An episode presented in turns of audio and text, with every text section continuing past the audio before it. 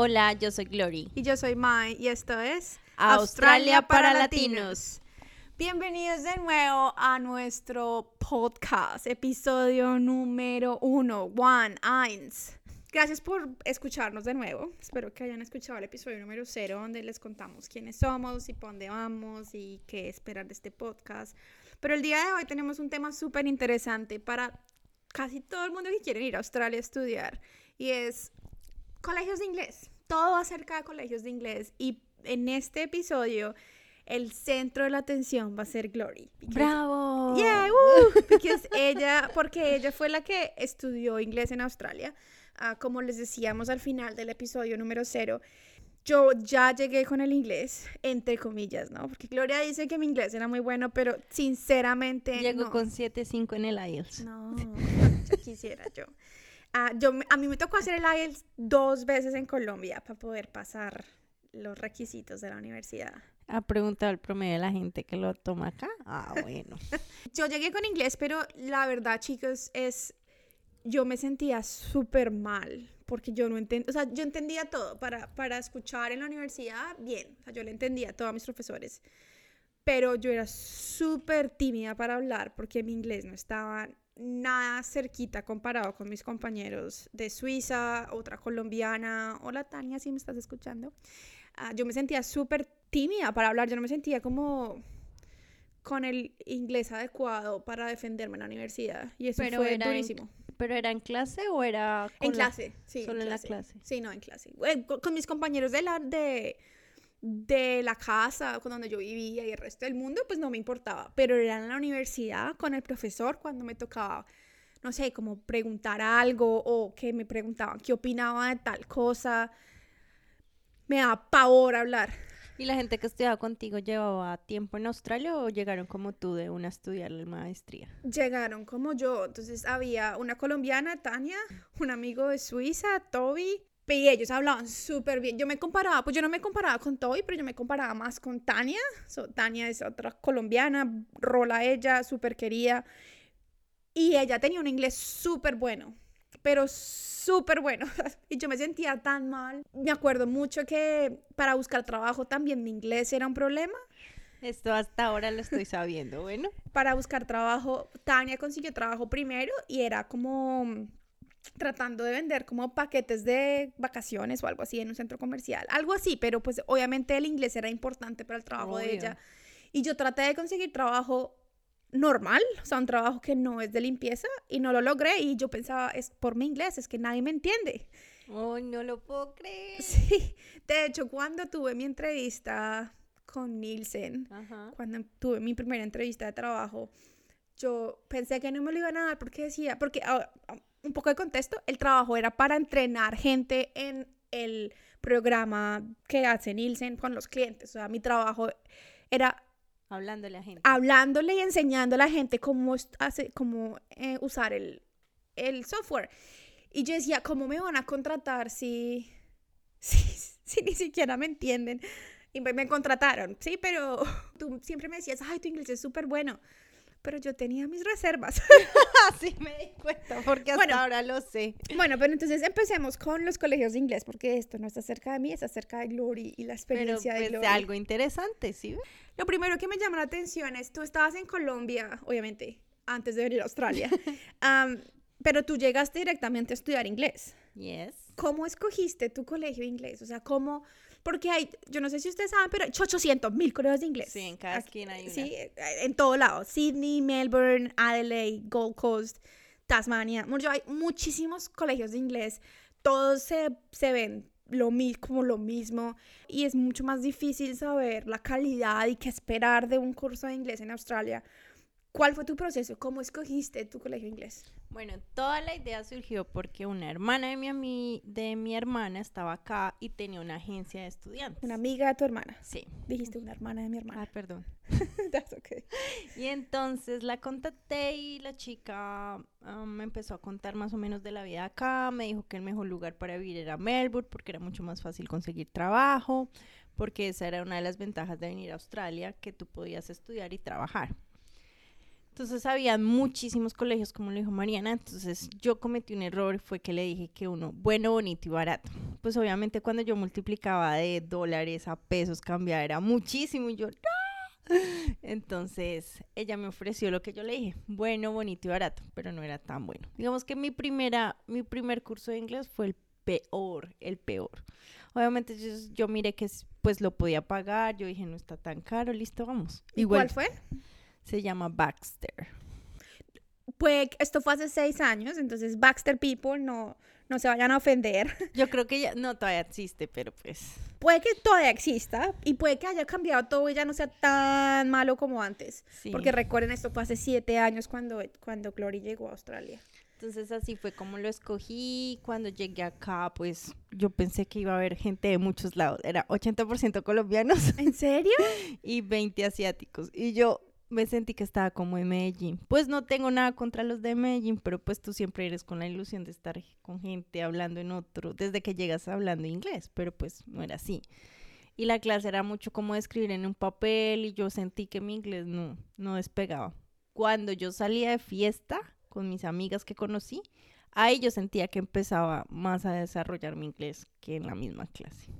Entonces, la próxima vez es mejor no decir que sea barato, que tengas que pagar un poquito más, pero sepas que va a ser mucho mejor.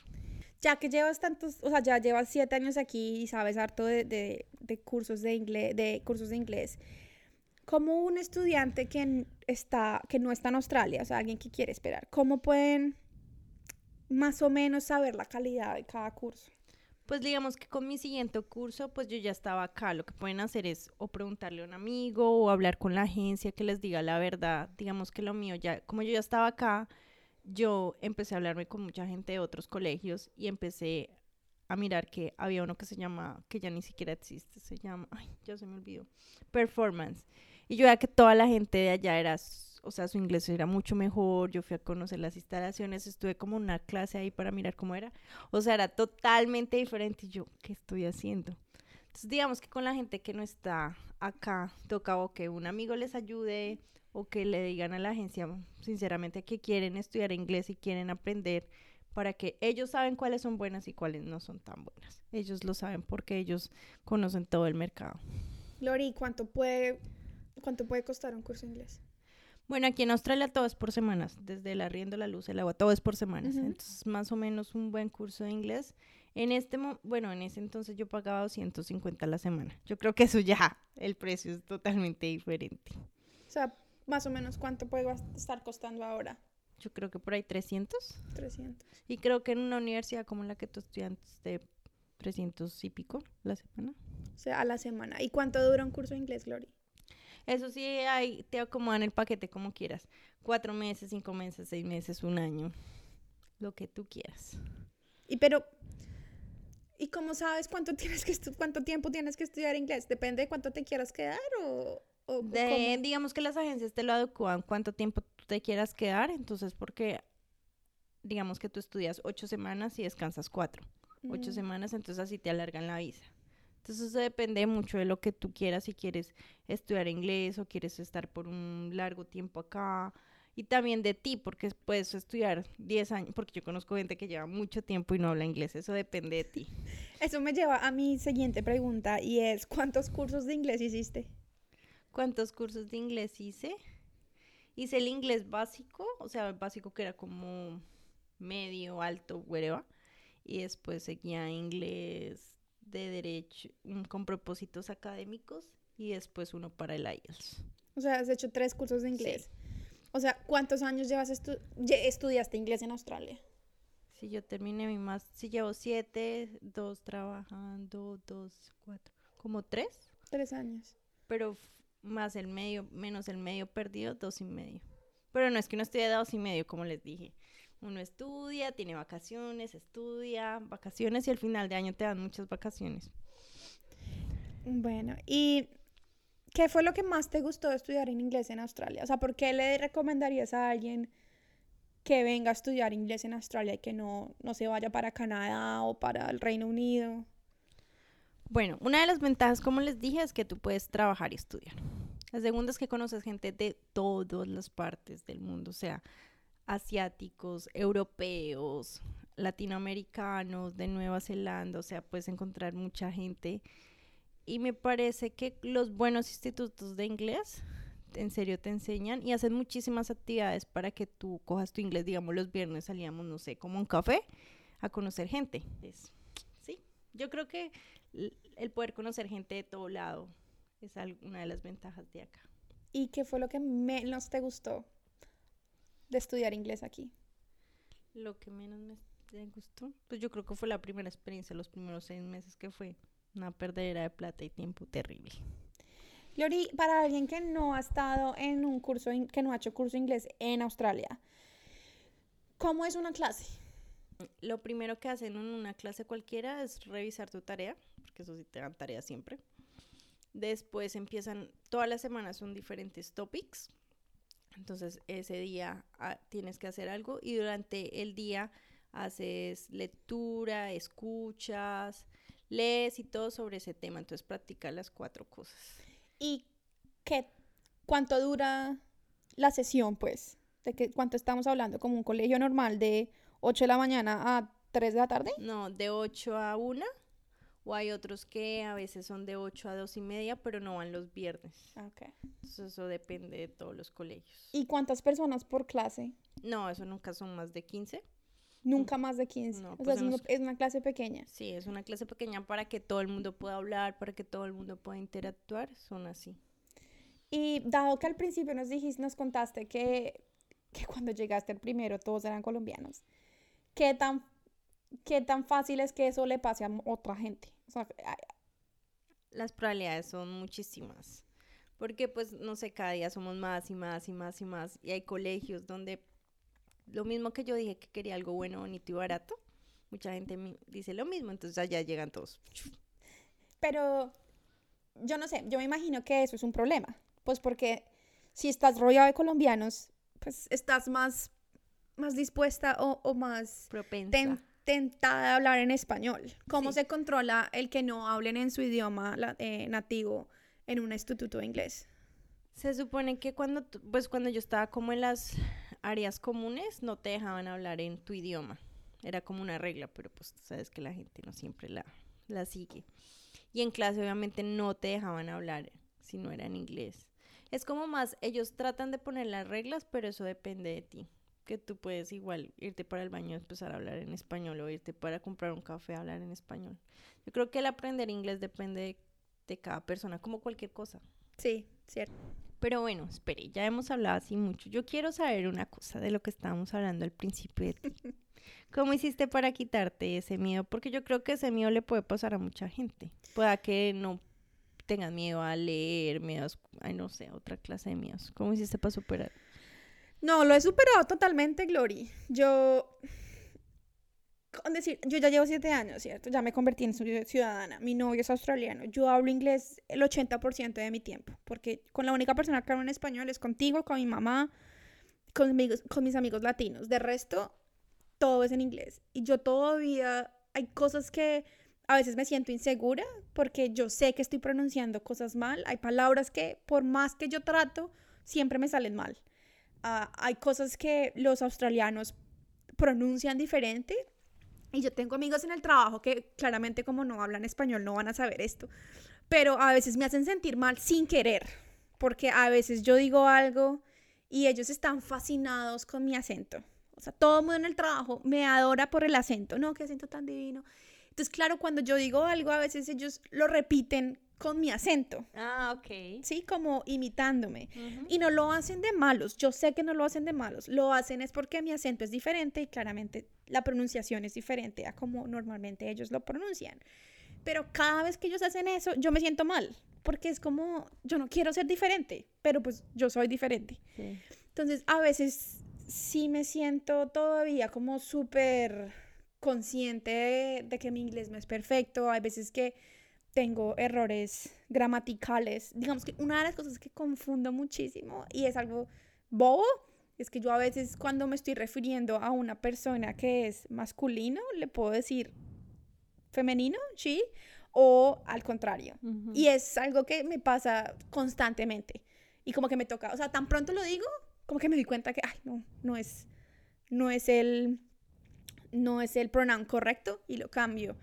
Y otra cosa que también, digamos que yo, yo, yo hablo, o sea, yo pienso ya en inglés, ¿sí? yo no, no me demoro tanto planeando mis, mis frases. Hay cosas que a mí no se me ocurre cómo decir en inglés. ¿Sí? Digamos que si, estoy, si estamos mandando un email, y un email al dentro de nuestro grupo de trabajo, pero es chistoso.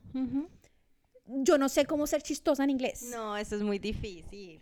O sea, y me da rabia, porque yo quisiera como poder, así como, tú sabes, como, no sé, como decir algo como chiqui, como, como divertido, como con doble sentido, como yo no soy, yo, soy, mi inglés es súper formal, porque pues obviamente uno aprende, cuando uno aprende inglés lo aprende muy formal. Obvio.